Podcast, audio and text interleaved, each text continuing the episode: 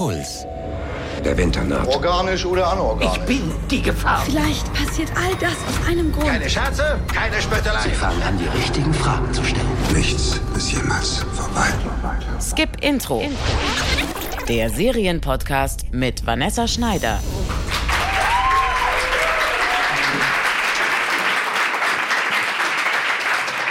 Hallo zusammen zur Live-Aufzeichnung von äh, Skip Intro beim Podcast Festival in München. Ich freue mich sehr, dass ihr dabei seid. Ähm, das ist eine sehr spezielle Situation hier für mich. Normalerweise sitze ich in einem kleinen Studio mit meiner Redakteurin Katja. Kleiner Applaus. Und ähm, da sind natürlich keine Menschen sonst anwesend, außer uns beiden und einem Gast. Heute habe ich einen Gast bei mir, die ganz spezielle Fähigkeiten hat. Nicole ist nämlich Modedesignerin, jetzt nicht für Laufsteg, Fashion oder sowas, sondern für richtig tolle, aufwendige Fantasy-Kostüme und Rollenspielkleidung. Ähm, und weil sie dazu noch sehr viel Serien und Filme schaut, und natürlich auch als äh, Cosplayerin selber auftritt, habe ich sie eingeladen zu uns in den Podcast Skip Intro, um über das Kostümdesign in Serien wie The Witcher und Game of Thrones und Carnival Row und sowas zu sprechen. Hallo Nicole. Hi.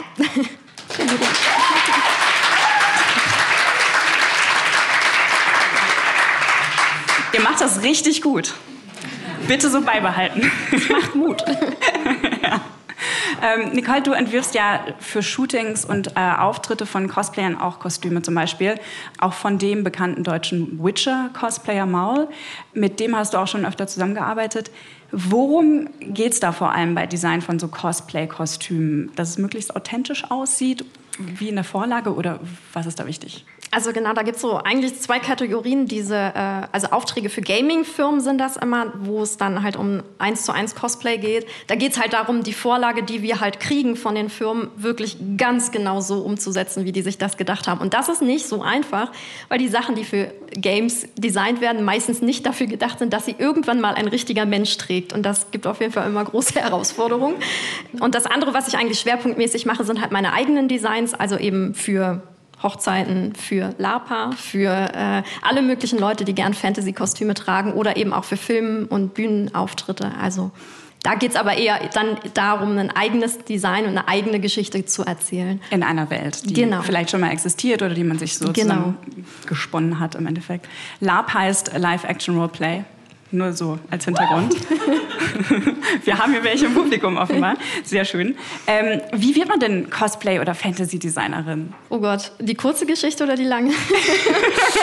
ähm, also um es bisschen zusammenzufassen, ich habe mich eigentlich immer schon fürs Fantastische und vor allem auch für Geschichte interessiert. Äh, das ging immer so ein bisschen Hand in Hand und ich habe irgendwann als Kind angefangen, halt Kostüme zu machen, weil ich wollte unbedingt auf den Mittelaltermarkt und ein Kleid tragen. Und dann habe ich irgendwann mit meinen zehn jungen Jahren eine Gardine auseinandergeschnitten, die in der Wohnstube hing, zum Leidwesen meiner Mama. Aber das Kleid ist ganz gut geworden. Und das war so ein bisschen der Startschuss für alles. Also ich habe dann wirklich gesagt, ich möchte Modedesigner werden, ich möchte Klamotten machen. Und ich habe, glaube ich, seitdem einfach jeden Tag genäht und jeden Tag daran gearbeitet das halt machen zu können, weil um an so ein Studium zu kommen, muss man schon eben bestimmte Sachen vorweisen. Ich habe das dann halt studiert und äh, auch immer versucht, breit gefächert halt Erfahrungen zu sammeln. Die Serie, um die es heute geht, ist The Witcher. Die Netflix-Adaption ist jetzt letztes Jahr im Dezember angelaufen. Es ist eine Adaption der Geralt-Saga, so heißen die Bücher. Und ähm, die wurden, wie gesagt, gerade auch schon als Game umgesetzt. Mega erfolgreich. Äh, die Witcher-Serie erzählt allerdings jetzt die Vorgeschichte zu diesen Games. Weil ich die Bücher nicht kenne, weil ich auch das Game immer noch nicht, Schande auf mein Haupt, gespielt habe, habe ich einen meiner Kollegen gebeten, euch diese Serie einmal vorzustellen. Und zwar Friedel Achten, den kennt ihr eventuell von der Puls Musikanalyse auf YouTube. Und der erzählt euch jetzt erstmal, ob The Witcher was kann. Und dann sprechen wir beide über die Kostüme. Gerald von Riva ist ein Witcher, Hexer auf Deutsch. Ein einsamer Krieger mit einer klaren Agenda. Monster töten und dafür Kohle kassieren. Gerald und seine Mutantenkollegen aus der Hexergilde sind berühmt und berüchtigt für ihre Brutalität, ihre dubiosen Zauberkräfte und werden vom Rest der Welt geächtet. An jeder Ecke lauern Gefahren, aber meistens muss sich der Witcher nicht vor Monstern, sondern vor Menschen in Acht nehmen. Geht. Freiwillig oder an einem Strick. Eure Wahl. Das ist nicht schwer. Scheiß drauf. Töte ihn mit bloßen Händen, wenn du musst. Komm schon, Hexer. Ihr habt doch keine Angst vor uns, oder? Geralt ist aber nur einer von drei Protagonisten, dessen Geschichte man in The Witcher verfolgt. Ein zweiter Handlungsstrang dreht sich um die tragische Story von Yennefer. Die junge Frau wird von ihrer Familie verstoßen und dann von einer unbekannten Dame rekrutiert und zur Hexe ausgebildet. Außerdem gibt es noch Prinzessin Cyrilla aka Ciri, die nach einer plötzlichen Attacke auf ihr Schloss ihre Heimat verlassen und sich in der rauen Welt außerhalb des Königshofes durchkämpfen muss. Ich habe seit drei Tagen mit niemandem geredet. Ich schätze, wenn man wegläuft, dann müsste man zu jemandem hinlaufen, aber stattdessen renne ich vor jemandem weg. Alle drei Handlungsstränge von The Witcher zeichnen eine brutale Welt voller Gewalt und Intrigen. Man spürt außerdem, dass die Geschichten von Geralt, Yennefer und Ciri irgendwie miteinander verbunden sind. Wie? Das deutet sich leider erst zum Ende der fünften von acht Folgen an. The Witcher ist ein toll inszeniertes Fantasy-Abenteuer. Schauspieler Henry Cavill, den viele vor allem in seiner Rolle als Superman kennen, spielt Geralt von Riva echt gut. Vor allem beeindruckt in The Witcher die Liebe zum Detail. Zum Beispiel, wenn Hexer Geralt mit Hilfe von Magie einen Konflikt lösen will. Er zieht einen Trank aus dem Brusttäschchen äxt den runter und zaubert los. Man muss wissen, Zaubertränke spielen in vielen Videogames eine essentielle Rolle, die ich so aber noch nie in einer Game-Verfilmung sehen konnte. Auch die großartig choreografierten Kämpfe, die nicht an Blut und abgetrennten Gliedmassen sparen, haben mir so einen Riesenspaß gemacht, dass ich mit breitem Grinsen vor dem Bildschirm saß. Einen Wehmutstropfen gibt es bei The Witcher trotzdem. Ich kann mir beim besten Willen nicht vorstellen, dass Zuschauer, die sich weder mit den Spielen noch den Büchern befasst haben, der Story folgen können. Dafür ist sie einfach zu verworren. Wer schon bei Game of Thrones den Überblick über alle Namen, Orte und Königshäuser verloren hat, der wird bei The Witcher auf das gleiche Problem stoßen. Sogar ich als erfahrener Videospieler musste immer mal wieder auf Pause drücken oder zurückspulen, um den Knoten in meinem Hirn zu entwirren. Fazit. Fans der Videospiele und Fantasy-Liebhaber mit Durchhaltevermögen kann ich The Witcher ans Herz legen. Alle anderen sollten aber eher die Finger davon lassen. Ja, oder vielleicht auch einfach erstmal die Bücher lesen und das Spiel einmal spielen. Ähm, oder was sagst du dazu, Nicole? Auf jeden Fall. Also ich habe die Bücher auch mega gesuchtet. Da gibt es auch ein cooles Hörspiel eigentlich. Also wenn man keine Zeit zum Lesen hat, das mal so laufen lassen. Ähm, aber die Spiele, oh mein Gott, ich glaube, ich spiele es gerade zum fünften Mal durch. gerade Drei also, oder welches? Ja, den, also ja. Die alten zwar auch ab und zu. Ich bin ja immer so ein kleiner Nostalgiker, aber das dritte packt mich jedes Mal. Und ich denke jedes Mal aufs Neue, okay, diesmal spielst du es anders, um die anderen Enden zu wissen, aber es macht immer wieder das Gleiche. aber die Serie, wie hat sie dir getaugt? Ich glaube, ich mache mich jetzt unbeliebt, aber ich finde sie nicht besonders gut.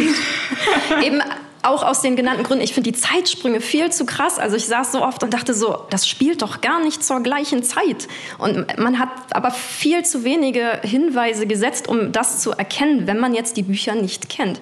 Ich finde es dramaturgisch einfach viel zu schwierig erzählt. Also viel zu lose einfach aneinandergereiht, ohne einen wirklichen Spannungsbogen auch, muss ich sagen. Also mich hat es nicht begeistert. Obwohl ich eigentlich super Henry Cavill-Fan bin. Und äh, auch die anderen Schauspieler, finde ich, haben eigentlich einen guten Job gemacht. Also manche Charaktere habe ich mir zwar auch anders vorgestellt, schauspielerisch, aber ich finde eigentlich, die Schauspieler machen es super, aber die Gestaltung der Welt, die leckt einfach. Also ich finde die nicht so gut gelungen. Ich war gut unterhalten, jetzt kenne ich überhaupt nichts von den Vorlagen. Ich war okay unterhalten, das hat mich ein bisschen an Xena erinnert aus ja. den 90ern. aber genau die gleiche Assoziation hatte ich auch. Es war so leicht trashig, ja. aber auch irgendwie, ich wusste auch nicht, meine das jetzt ernst oder nicht. Man hat irgendwie, man wusste nicht, ob das jetzt ironisch ist vielleicht mhm. alles. Mhm. Also das lässt es auch alles so offen, aber irgendwie ja. war es war es nett. Aber ich finde das so krass, dass es so ein Gefälle gibt. Also es sind Ideen dabei, die sind unglaublich gut. Und das sind Szenen, die sind unglaublich gut. Der Kampf gegen die Striege, ich hoffe, ich spoiler nicht, mega. Und auch die Kämpfe, mega gut choreografiert. Also das ist absolut top gemacht. Und auch manche, also manche Szenen wirken sehr, sehr hochwertig. Und dann hat man wieder so Szenen, wo man denkt, okay, jetzt kommt gleich Herkules um die Ecke oder Xena springt ins Bild. Wirklich, ich habe genau das Gleiche gedacht. Ja, oder zieht sich wieder aus und dann haben sie ja. wieder irgendeine wilde Sexeuge irgendwo. Ja, äh, wir wollen ja hier über die Kostüme reden ähm, und was uns das Kostümdesign in solchen Serien oder ähnlichen Serien wie The Witcher über die Handlungen, auch die Charaktere erzählt. Du hast in deinem Cosplay-Fundus ja auch einen Charakter aus dem The Witcher-Universum, nämlich äh, die Hexe Yennefer. Genau, ich bin Team Jennifer, also ich, da gibt es keine Zweifel. Was macht den Charakter jetzt für dich so special? Also ich muss sagen, ich finde den Charakter eben eigentlich sehr, sehr vielschichtig, weil ja, auf den ersten Blick ist sie echt gemein, um es nett zu sagen. Sie hat halt so ihre Ecken und Kanten, aber ich finde, wenn man die Bücher liest und auch so das Zusammenspiel zwischen dem Witcher und ihr, er ist ja jetzt auch nicht gerade der netteste Typ, ich finde, die ist ein sehr vielschichtiger Charakter und man versteht auch durch ihre Entwicklung, warum sie so geworden ist. Und das finde ich eigentlich sehr cool. Das finde ich, also ich mag einfach tiefe Charaktere, die eine tiefe Geschichte haben. Ich finde, in der Serie zeigt sich das auch so ein bisschen an ihrer ähm, Kleidungsgeschichte, die sie hat, oder? Also die Kostüme verändern sich ähm, im Laufe dieser Serie sehr stark, die sie trägt. Sie hat äh, in der ersten Folge trägt sie so Lumpen, die braun-grau sind. Der Klassiker, ja. Dann ähm, ein einfaches ja. mintgrünes Leinenkleid, was auch nicht besonders mhm. bestickt ist oder so. Also das ist wirklich sehr einfach gehalten. Dann hat sie nach ihrer Verwandlung ähm, ein schwarzes, sehr aufwendiges Ballkleid an. Mhm. Und danach sieht sie aus wie so frisch vom Runway irgendwo in Paris runter vom Laufsteg gelaufen, ja. ähm, mit so ganz vielen schwarzen, avantgardistischen Powerkleidern, würde ich das mhm. jetzt so nennen. Man sieht am Schnitt ihrer Kleider irgendwie, dass sie nicht Teil von dieser Welt ist, dass sie ein bisschen anders ist, oder? Ja, auf jeden Fall. Ich finde, das ist ja auch eigentlich der Grundgedanke, der bei ihrer Kostümentwicklung rüberkommen sollte. Also die Charakterentwicklung ist ja was, was man über die Kleidung eigentlich immer sehr, sehr gut ausdrücken kann. Ich finde, das wirkt schon. Aber ich finde es einfach so ein bisschen plump gelöst, weil es sticht zu sehr aus dieser Welt heraus. Also es ist nicht geerdet. Ein gutes Design, finde ich. Und das sagt zum Beispiel auch äh, die, ähm, habe ich in einem Interview gesehen, die ähm, Designerin von Game of Thrones hat das auch gesagt. Michelle Clapton heißt Genau, dem kann ich absolut zustimmen. Gutes Design muss immer irgendwo in der Welt auch geerdet sein. Und es darf halt den Anhang zu dieser Welt nicht verlieren. Und ich finde, die Kostüme von Jennifer tun das aber ab einem bestimmten Punkt. Und dadurch passen sie nicht mehr so richtig in die Welt. Sie grenzt sich nicht mehr nur ab, sondern sie passt einfach völlig nicht mehr rein. Und es, teilweise macht die Kleidung halt auch einfach dann gar keinen Sinn mehr. Also dieses Kleid aus Seilen zum Beispiel fand ich ganz schlimm, weil man hat auch gesehen, dass die Schauspielerin sich ganz oft darin einfach auch gar nicht bewegen konnte. Ja, das hat 25 Pfund gewogen. Also es war sehr schwer. Das waren Seidenseile, mhm, genau. die auf dieses Kleid quasi genäht worden sind. Ja. Sehr, sehr interessant aus, aber auch so, dass es wahrscheinlich oft auseinandergefallen ist. Ja, und eben auch die Bewegung wahnsinnig einschränkt. Also ein Kostüm darf den Schauspieler halt auch nicht behindern. Das ist halt, finde ich, auch so eine Waage, die man halten muss. Es kann schon außergewöhnlich aussehen, aber der Schauspieler muss ja auch noch in der Lage sein, in seiner Szene seine Rolle zu verkörpern. Und wenn die Kleidung ihm dabei im Weg ist, dann passt das halt einfach nicht. Was ich eine ganz interessante Szene fand, war, dass das Erste, was sie Geralt hinlegt, ist ähm, ein Lederoutfit. Also ihr scheint einfach das Äußere unfassbar wichtig zu sein. Und das wird auch mhm. in solchen kleinen Aktionen von ihr sehr deutlich. Also sie kleidet ihn quasi erstmal ein mit so einem hautengen, maßgeschneiderten Lederoutfit. Das finde ich, haben sie aber eigentlich süß gemacht, weil das ist ja auch in den Büchern, auch in den Spielen kommt das ja immer rüber. Gerald ist ja jetzt nicht der Budebewussteste, aber sie legt halt sehr viel Wert darauf und eben auch aufs, ich sag mal, den Scheinwaren und zu repräsentieren. Und äh, das finde ich eigentlich eine ganz süße Szene. Aber ich sage ja, optisch hätte man das noch anders lösen können. Also so ein bisschen auch in einem Konzept, was in dieser Welt funktioniert. Du hast es gerade schon gesagt, Geralt ist nicht so der modebewusste Typ. Und das fand ich lustig, weil eine der ersten Szenen ähm, von der Serie insgesamt, da wird das schon direkt thematisiert, dass seine Kleidung nicht so geil ist ähm, und in einem extrem schlechten Zustand. Ich habe 15 Kronen für meinen Kleffer bekommen. Das ist genug für neue Kleidung. Nur so. Da wird er von einem sehr jungen Mädchen darauf hingewiesen, dass seine Kleidung in einem sehr schlechten Zustand ist und er vielleicht das Geld, was er jetzt bei seinem nächsten Auftrag verdient, möglicherweise in neue Sachen investieren sollte. Und er wird aber auch permanent nach seinem Aussehen bewertet. Er ist jetzt ja schon sehr, sehr alt. Man, weiß man, wie alt er ist? Oh Gott, das weiß ich jetzt auch nicht mehr, aber er ist auf jeden Fall, also durch die Mutation und so ist ja sein Leben auf jeden Fall. Die Zauberin ja auch, also die sind ja auch alle uralt. Ja. Das, äh, also ist ja nur. Es wäre verständlich, dass er vielleicht irgendwann mhm. einfach keinen Wert mehr drauf legt und seine Eitelkeiten mhm. ne, ruhen lässt. Aber er wird halt permanent am Hof und überall nach seinem Aussehen ähm, bewertet. Und in der vierten Folge gibt es dann nochmal wieder einen Witz auf seine Kosten. Ich hatte befürchtet, es könnte trist werden, aber jetzt, wo der weiße Wolf hier ist, gibt es noch Hoffnung. Wieso seid ihr gekleidet wie ein trauriger Seidenhändler? Also wirklich permanent solche kleinen Sticheleien auf Geralds ähm, Kosten. Warum ist das so wichtig, das herauszustellen? für die Figur. Ich glaube, ein bisschen damit wollten sie die Zeitsprünge auch darstellen, dass halt der Zustand seiner Ausrüstung sich halt verändert. Aber ich denke, generell ist es einfach immer so, man wird immer über die Kleidung bewertet und gerade in so, ich sag mal, historisch fundierten Settings, man muss ja mal ein bisschen dran denken, zum Beispiel im Mittelalter gab es ganz krasse Regeln, was wie wo getragen werden durfte, wer welche Farben tragen durfte äh, und wie. Und daran wurde man eben auch erkannt und bewertet. Und ich glaube, das haben sie auch so ein bisschen versucht darin halt wiederzuspiegeln, was eigentlich auch, finde ich, für jede gute Kostümserie auch wichtig ist, so ein bisschen äh, Kleidungsregeln zu schaffen, worüber man über den Charakter halt eben auch lesen kann. Wer steht da denn eigentlich jetzt vor mir, ohne dass er es sagen muss, dass der Zuschauer das auf den ersten Blick halt auch schon erkennen kann. Aus welcher sozialen Schicht kommt genau. der zum Beispiel? Du hast gerade die Farben schon mal angesprochen und ich finde, die sind sehr auffällig in der Gestaltung von der Serie. Und die scheinen mir auch eine Bedeutung zu haben. Also es gibt viele Charaktere, die zum Beispiel Blau- und Blau-Grüntöne mhm. tragen, äh, zum Beispiel Prinzessin Siri und auch die Hexe Jennifer. Und bei ihr wird das auch thematisiert, auf Englisch leider nur. In der deutschen Übersetzung geht das leider unter. Deswegen jetzt kurz an dieser Stelle ein englischer Ton. You know, victimhood is not your color. No heroism yours.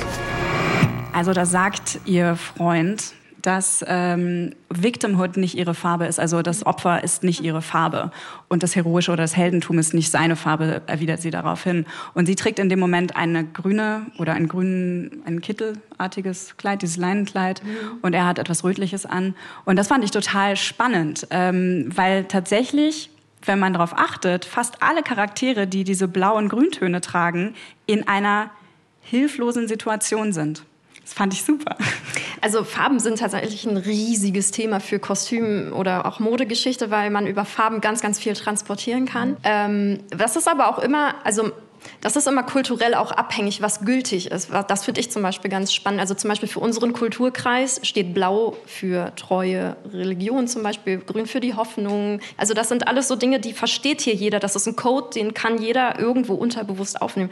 Zum Beispiel Weiß steht bei uns für Reinheit und Keuschheit. Im asiatischen Raum ist das die Trauerfarbe. Also so kann sich das halt unterscheiden. Und wenn man sich aber dieser, diesem Farbcode und dieser Sprache halt bedient, kann man halt auch ganz viel Geschichte darüber schon äh, erzählen oder auch neu konstruieren. Also ich glaube, da haben sie eben auch versucht, das so ein bisschen die Charaktere so in, in, in äh, Kategorien zu stecken, dass man das daraus irgendwann lesen kann. Zum Beispiel Game of Thrones, finde ich, hat das ganz großartig gemacht, Regionen nach Farben halt auch einzuteilen. Im Norden alles grau, blau.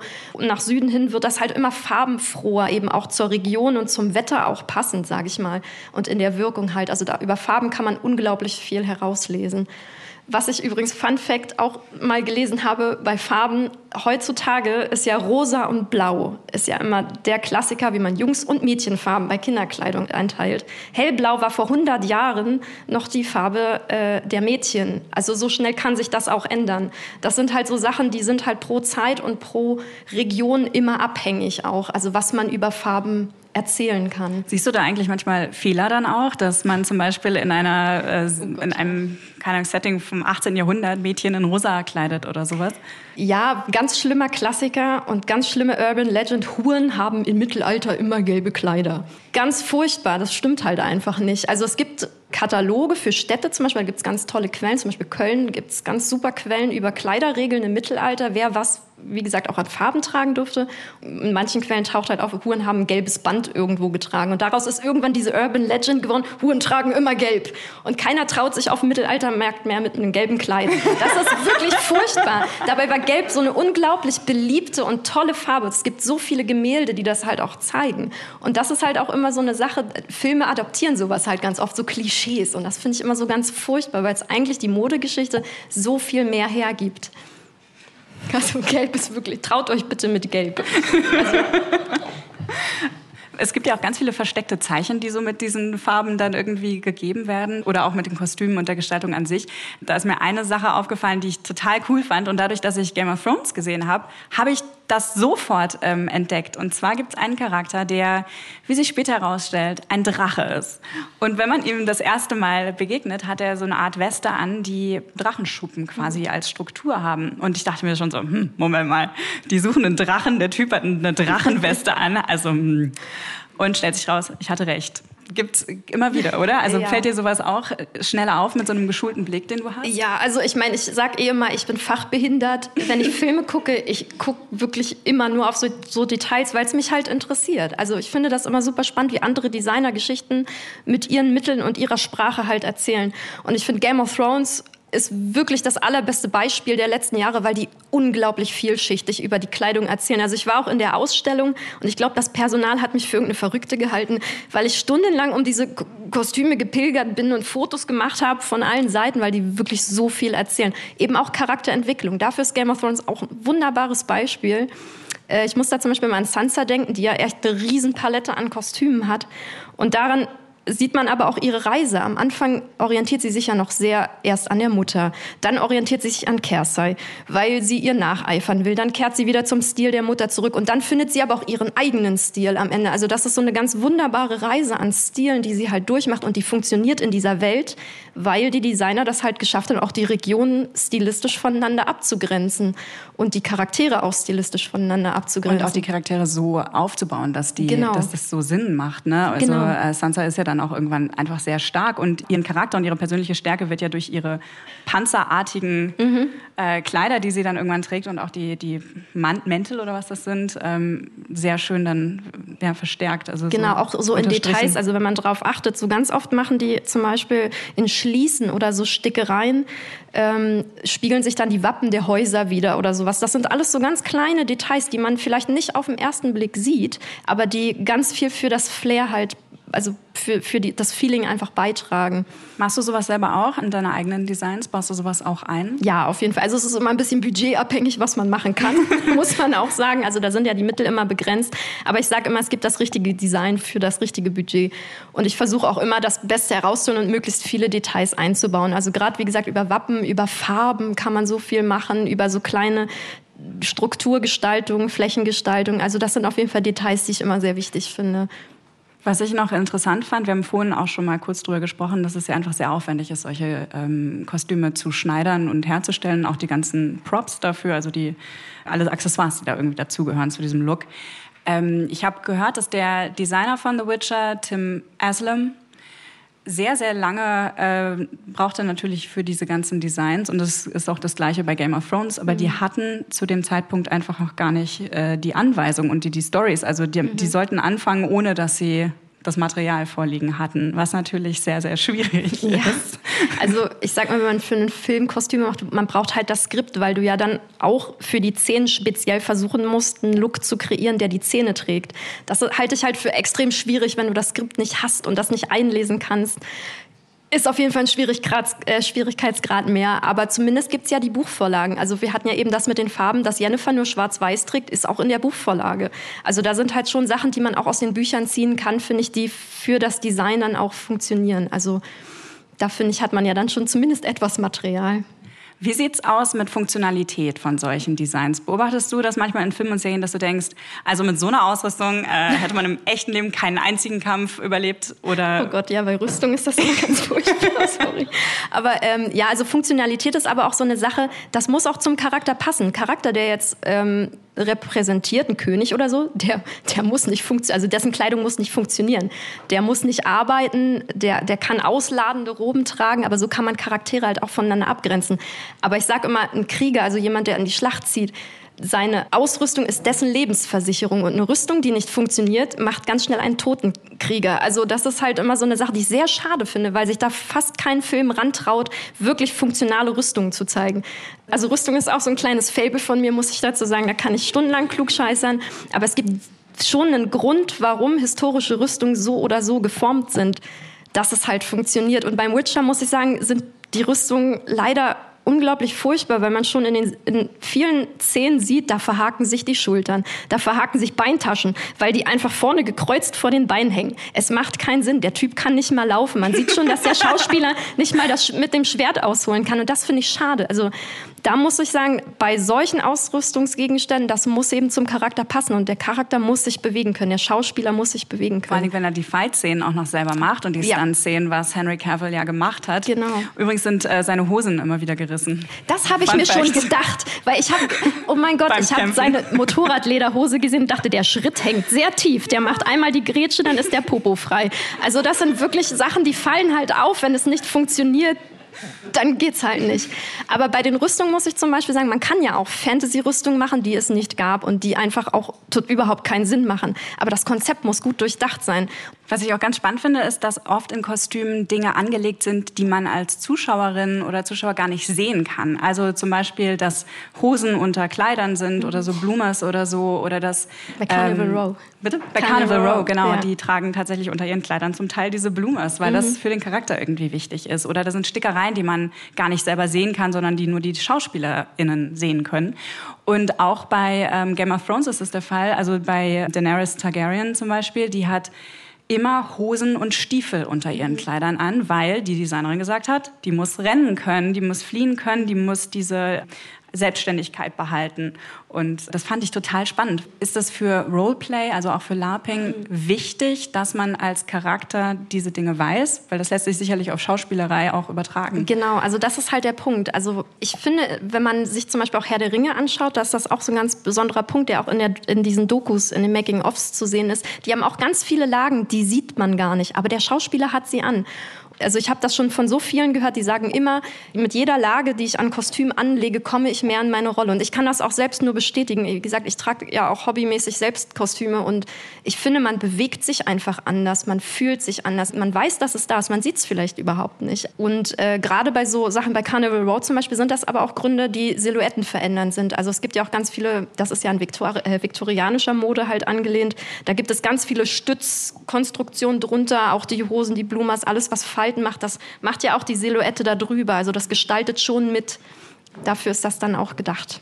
Ich muss langsam leider zum Schluss kommen, aber ich habe noch zwei Fragen. Und zwar die erste ist, ähm, wir haben ja schon mal bei The Witcher jetzt auch darüber gesprochen, dass es zu viele Zeitsprünge gibt und dass man die nicht eindeutig erkennen kann, was man ja durchaus, glaube ich, durch Kleidung auch hätte machen können. Ich kann es überhaupt nicht einordnen. In welcher Zeit soll denn das spielen? Also ich glaube, sie wollten es irgendwie zeitlos machen. Ich habe auch, ich habe mir tatsächlich Interviews mit dem Designer auch angesehen und der hatte ja eben auch das Problem, da hatten wir ja vorhin drüber gesprochen, dass das Spiel, also CD Projekt natürlich auch auf den Rechten an ihren Designs sitzen und die mussten sich in der Serie natürlich davon distanzieren. Und das Spiel legt sehr, also nimmt die Inspiration sehr aus der Renaissance, sehr aus der deutschen Renaissance, aus Landsknechtsmode und solchen Dingen.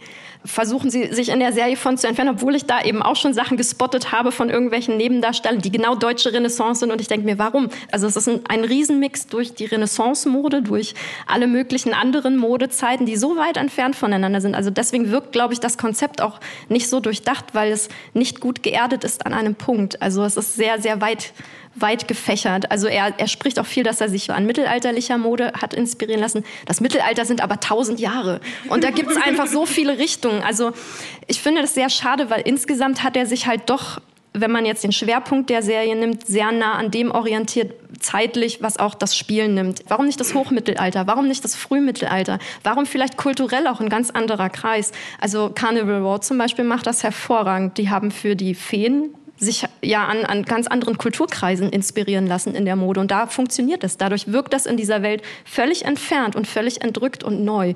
Und das, finde ich, hätte man in der Serie halt auch so angehen sollen und nicht die gleiche Inspirationsquelle nehmen wie das Spiel.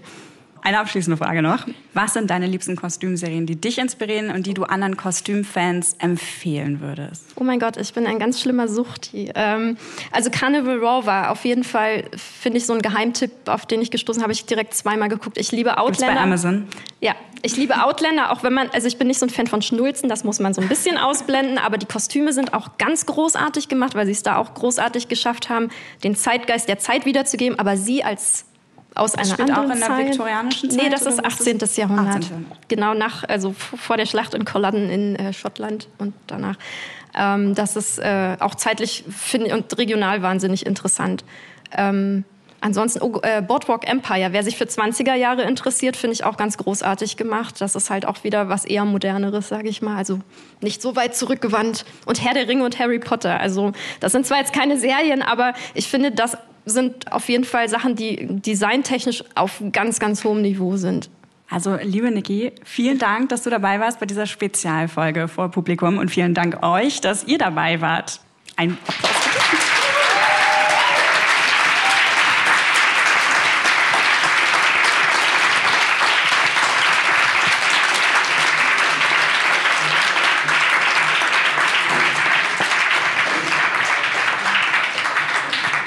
Also großes Danke an euch, dass ihr dabei wart bei der Live-Aufzeichnung beim Puls Podcast Festival in München. Ich hoffe, wir hören uns bald wieder und ich möchte noch mehr Menschen mit Skip Intro erreichen und ihr könnt mir dabei ganz einfach helfen. Erzählt euren serienbesessenen Freunden einfach von Skip Intro und abonniert unseren Podcast. Also wenn euch Skip Intro gefällt, lasst uns ein Abo und eine Bewertung da. Fortsetzung folgt.